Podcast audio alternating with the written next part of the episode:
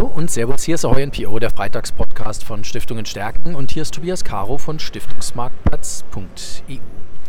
Für den heutigen äh, Freitagspodcast Ahoy NPO haben wir uns einen Aspekt vorgenommen, der viele Stiftungen unter Umständen umtreibt, nämlich das Thema Energiewende im Stiftungsvermögen. Ich habe mir eingeladen Petra Oettelshofen, sie ist Stiftungsexpertin. Ich habe sie kennengelernt als eine Frau, die sich sehr um Stiftungen bemüht, die viel mit Stiftungen gesprochen hat, genau über dieses AAA, also das dritte A von AAA, nämlich neben Aktien und Anleihen auch die Alternativen in dem Sinne dann die erneuerbaren Energien im Stiftungsvermögen stärker zu berücksichtigen, liebe Frau Ettelshofen. Ähm, herzlich willkommen im Freitagspodcast und ja, lassen Sie uns über erneuerbare Energien im Stiftungsvermögen sprechen. Ähm, warum glauben Sie, dass die einen festen Platz im Stiftungsvermögen verdient haben? Nun, das Thema ist ja jetzt gerade ganz aktuell. Also äh, die politische, geopolitische Situation müssen wir, glaube ich, jetzt nicht weiter darauf eingehen. Also die Nachfrage nach erneuerbarer Energie ist einfach sehr groß mhm. geworden. Ähm, es gibt sehr viel Nachholpotenzial, es gibt sehr viel Investitionsstau. Da müssen wir nur über den Dächern von Frankfurt einfach mal schauen, wie viele Dächer jetzt äh, über Photovoltaik gespeist werden oder auch nicht. Und wir sehen, ich, wahrscheinlich 80 Prozent werden es nicht sein. Und es ist sehr erstaunlich, dass wenn, wir sitzen jetzt hier inmitten der Skyline von Frankfurt, dass so wenig Flächen für photovoltaische Energieerzeugung genutzt werden. Das muss man sich ja fast fragen, warum ist das so? Ne? Ja, absolut. Und äh, die Gebäude hier, die wir hier in Frankfurt alle sehen, haben einfach auch einen sehr hohen Energiebedarf. Ob es jetzt die äh, Finanzindustrie ist, die einfach viel Energie verbraucht, die Bürogebäude, die viel Energie verbrauchen über ihre Klima- und Heizungsanlagen.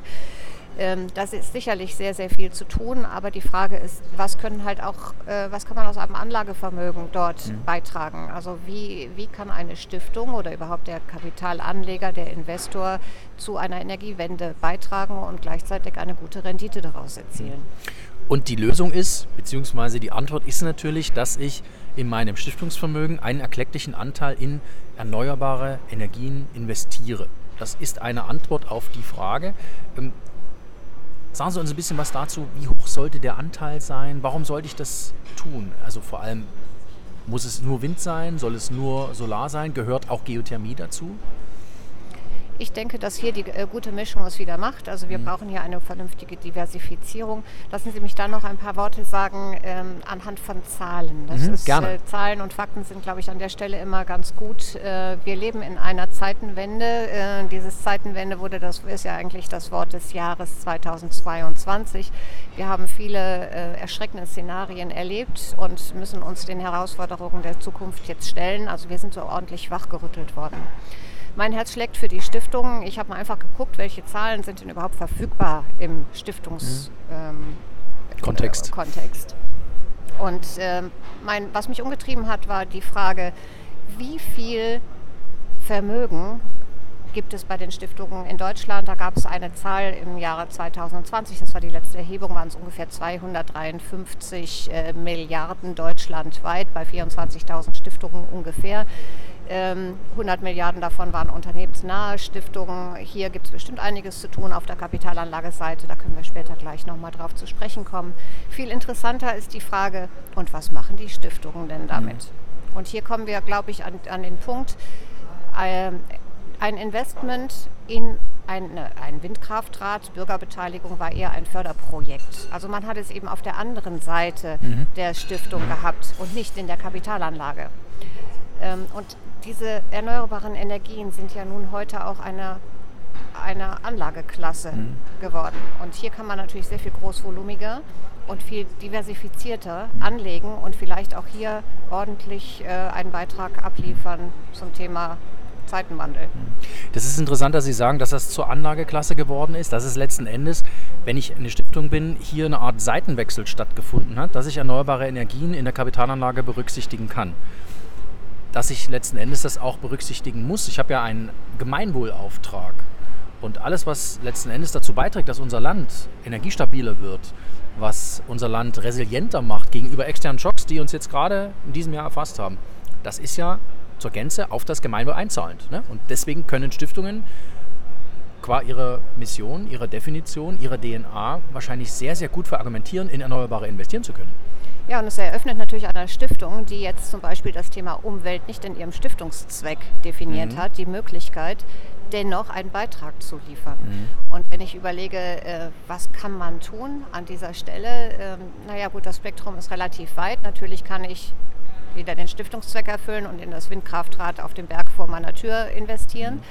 Ich kann aber auch international gehen, ich kann verschiedene Projekte anschauen, ich kann äh, an verschiedene Asset Manager gehen, die eben auch europaweit vielleicht investieren, um auch der EU-Taxonomie zu genügen und somit vielleicht auch einen Fonds aufgelegt haben, Artikel 8, Artikel 9 mhm. fähig. Ähm, und das sind Manager, die leben vor meiner Haustür, die kann ich anschauen, die kann ich äh, treffen. Ähm, ich kann mich auch schulen lassen und habe Ansprechpartner. Mhm. Das heißt, es ist wirklich so auch ein bisschen die Frage des Zugangs. Also kaufe ich eine Windanlage direkt, kaufe ich sie über einen Fonds, also direkt, indirekt. Das ist eine, Abwägung, die eine Stiftung schon treffen muss. Ne? Naja, man kann ja eigentlich sogar beides tun. Also wenn mein Stiftungszweck mhm. Umwelt ist, kann ich das vor der Haustür genauso mhm. umsetzen äh, wie in der Kapitalanlage. Ich glaube, dass man sich in, auf der Kapitalanlageseite bislang noch nicht so sehr damit auseinandergesetzt mhm. hat. Vielleicht auch, weil A, die Expertise fehlt. Also wenn man mich vor einem Jahr gefragt hätte, ob ich irgendwo in ein Photovoltaikprojekt äh, in Spanien oder Italien oder sonst wo hätte investieren mhm. wollen.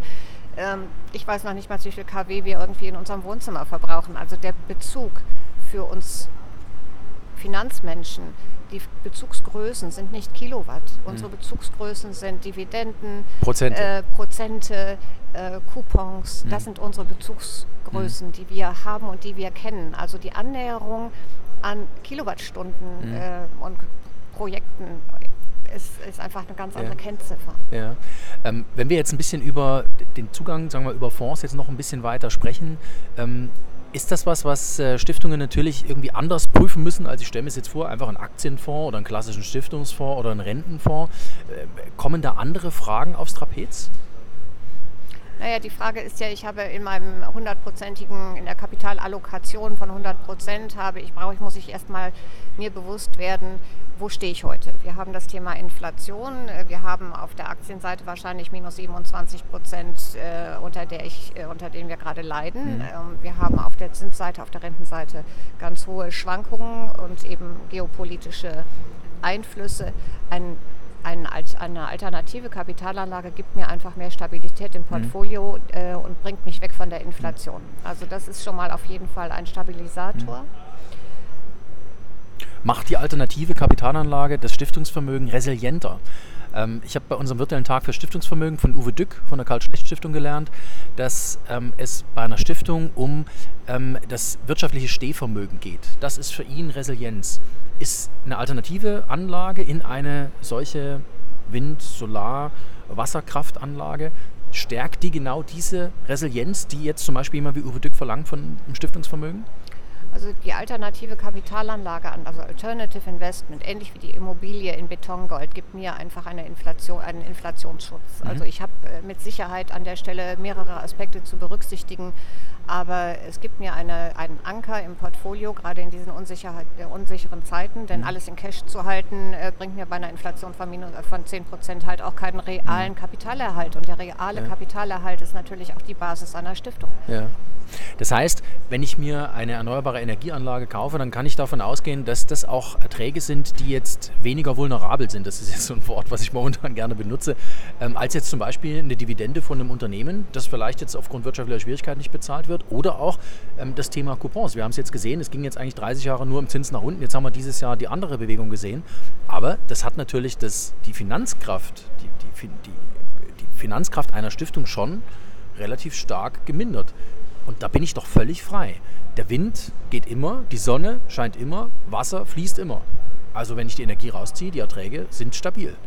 Es wird vor allen Dingen auch dringend benötigt. Mhm. Und ich habe auch, man muss ja einfach sagen, ich, habe ich auch regulatorische Rahmenbedingungen, mhm. die mir eben diese stabilen Erträge ähm, sicher zufließen lassen. Ja. Und die gibt es an dieser Stelle. Also vor allen Dingen, wenn ich halt eben auch in äh, diversifizierte Anlagen gehe, wenn ich in Fondsanlagen gehe, das ist reguliert. Ich habe ein Reporting, ich habe eine Verlässlichkeit. Mhm. Ähm, und das Prüfen der Manager, bei, gerade bei vielen Stiftungen, wird mhm. auch über Consultants auch noch geleistet. Das mhm. heißt also, ich habe eine Vergleichbarkeit wenn ich mir verschiedene äh, Asset Manager in diesen Segmenten anschaue, schaue ich mir eine Handvoll an und kann ganz gut selektieren schon und entwickle dafür auch nach einer Weile entsprechend die äh, Expertise, um die Entscheidung zu treffen, was da ein gutes Investment ist. Aber ich glaube, wenn man jetzt mal nach vorne schaut vom Status quo von heute, ist ein Investment in erneuerbare Energien sicherlich ein gutes Investment mhm. und ein stabiles Investment.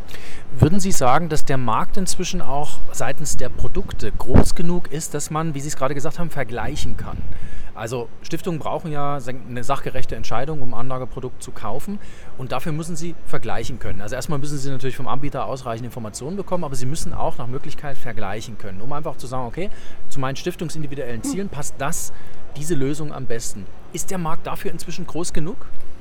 Nun ja, wir haben es mit einem illiquiden und relativ intransparenten Markt zu mhm. tun. Also es wäre ratsam, eine Expertise extern an der Seite zu haben. Mhm. Und die meisten Stiftungen haben ja eben auch oder bedienen sich ja auch äh, mhm. entsprechender Consultants. Ähm, nichtsdestotrotz, es lohnt sich auf jeden Fall auch über die Grenzen zu schauen, denn äh, ich möchte ein Beispiel einfach benennen. Äh, das äh, das fände ich einfach auch für mich auch mal ganz wichtig.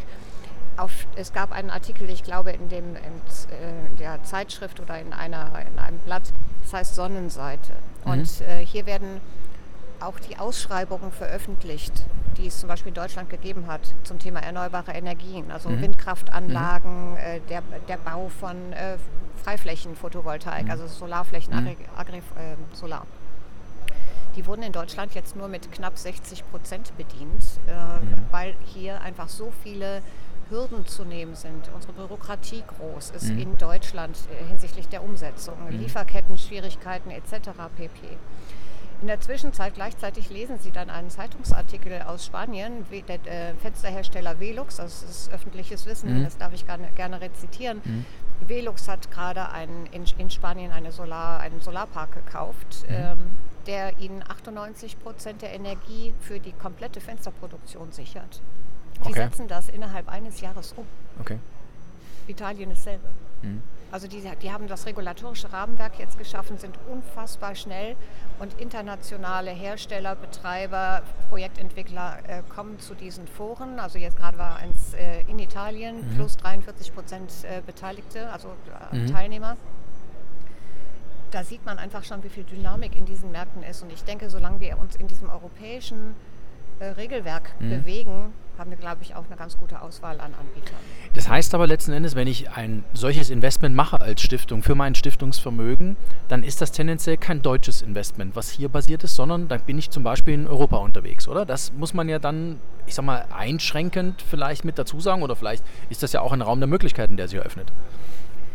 Nun ja, es bringt ja vielleicht auch, wenn man mal überlegt, äh, eine gewisse, es birgt eine gewisse Logik. Also ich kann ein, äh, gut sicherlich in Windkraft in, äh, an unserer hiesigen Ost- oder Nordsee mhm. investieren. Mhm. Ähm, wenn ich in eine äh, Freiflächen-Solaranlage, in einen Solarpark investiere, macht vielleicht Süditalien und Spanien macht vielleicht ganz viel Sinn, weil einfach die Sonneneinstrahlung 60 Prozent ja. höher ist.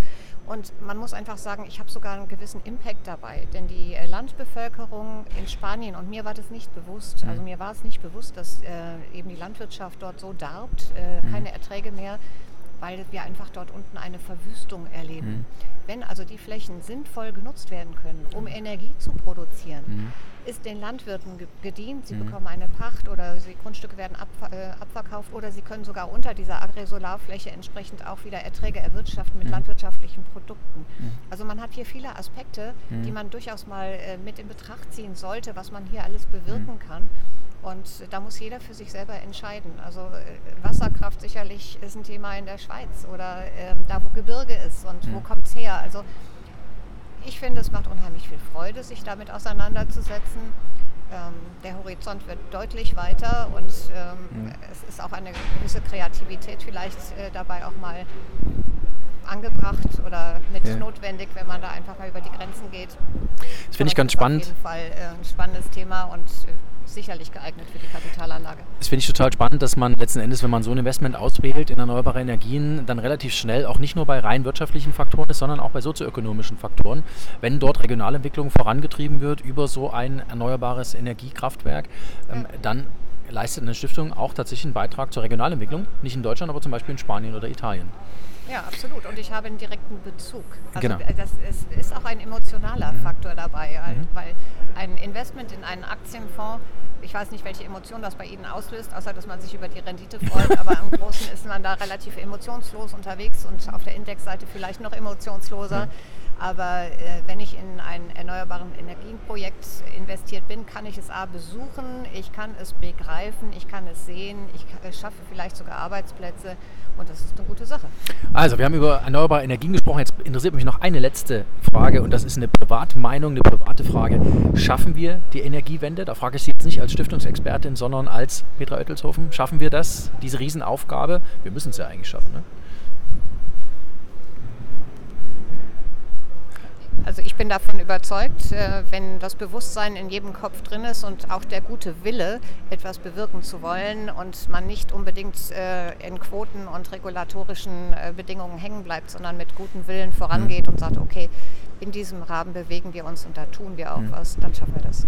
Sehr schön. Diesen positiven Duktus nehme ich mit. Vielen Dank, Peter Oettelshofen, Stiftungsexpertin, mit der ich gesprochen habe über erneuerbare Energien, über das dritte A von AAA, also über alternative Anlagen im Stiftungsvermögen.